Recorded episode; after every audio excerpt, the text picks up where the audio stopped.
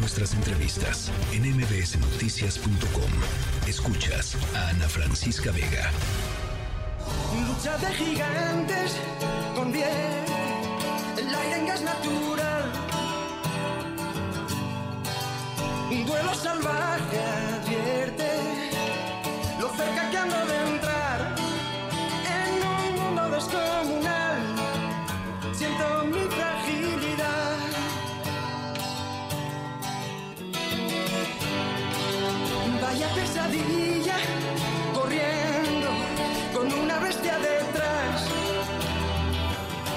Bueno, pues esta mañana amanecimos con la trágica noticia de la muerte de Lynn Feinstein, una de las voces más eh, reconocidas de la radio en la década de los 80 a, tra- a través de Rock 101, una de las primeras voces femeninas en la radio mexicana, conocedora como pocas personas de, de la música, amante, por supuesto, eh, de la música, pero además alguien que con su talento tenía la capacidad de ponernos, eh, de situarnos en un momento preciso, eh, en un espacio preciso, en un eh, ambiente específico, eh, conjuntando pues este talento que tenía en la selección, en la producción musical y, y empatarlo con la imagen de la cinematografía, una colaboración de muchísimos años con González Iñárritu, eh, fue supervisora musical de Amores Perros, eh, fue también eh, supervisora de Roma, de Bardo,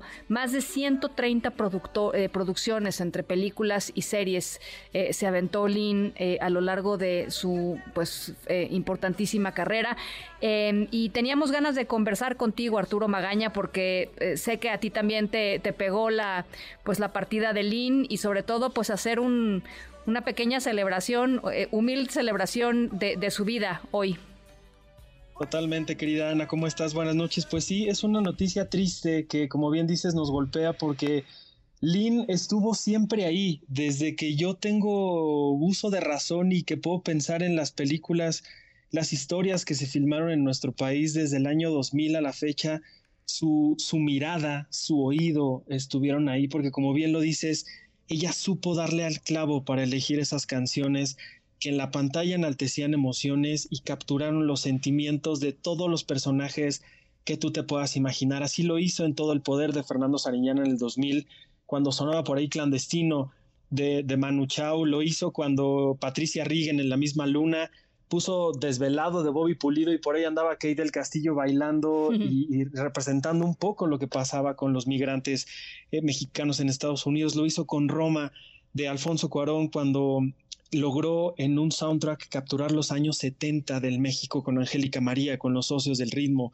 con Juan Gabriel, con Rocío Durcal, con Leodán, con quien tú quieras, y con esta canción que estábamos escuchando en estos momentos, que no hay forma de que uno no pueda escuchar Sí. Lucha de Gigantes de Nacha Pop sin pensar en Amores Perros. Y uno no puede pensar en Amores, en Amores Perros sin pensar en esta canción que nos llevó a, sen- a- a, pues vaya, a sentir un montón de emociones de todos esos personajes, de todas esas personas que fueron parte de esta película, a quienes a ellos les cambiaron la vida y que ellos, junto con esta canción, con Iñárritu y con todos, cambiaron el destino y el curso del cine mexicano desde aquel año, del año 2000. Y pues sí, como lo dices, fue una noticia muy triste.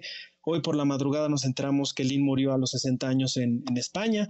De acuerdo con, con el periodista Alberto Tavira, esta muerte se habría dado a consecuencia de una dura lucha contra, contra el cáncer, pero como bien lo dices, queda ahí ese legado in- importantísimo, infinito de ella en todos los proyectos en los que, como te digo, su voz, su mirada, pero sobre todo su oído, nos hizo sentir un montón de, de sentimientos. Lo ponía yo en la mañana, decía que, que en este mundo descomunal, Lynn Feinstein entendió la música como este gran acompañante de la vida y que ella nos dio esta lista infinita de canciones que llevaremos por siempre entretejidas en el alma en nuestras historias favoritas. Estaba trabajando, por lo que leía eh, Arturo, en eh, la serie de 100 años de soledad también, ¿no? A- a- No sé en qué momento, la, o sea, no sé en qué, en, en qué, en qué fase la dejó, pero bueno, pues eh, sí, tremendo.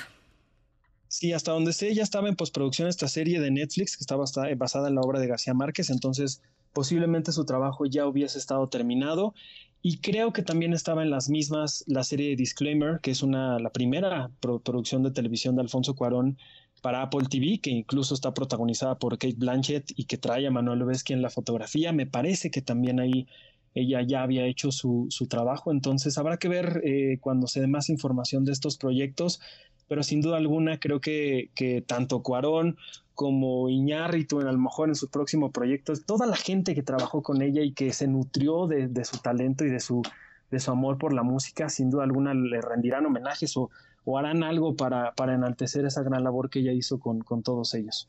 Bueno, pues ahí está eh, pues este pequeño pero sentido homenaje para, para Lynn. Muchas gracias, Arturo. Te mando un abrazo. Otro para ti, querida Ana. Buenas noches. Muy buenas noches. Descanse, descanse en paz. La querida, la gran Lynn Feinstein. La... Creo en los fantasmas terribles de algún extraño lugar.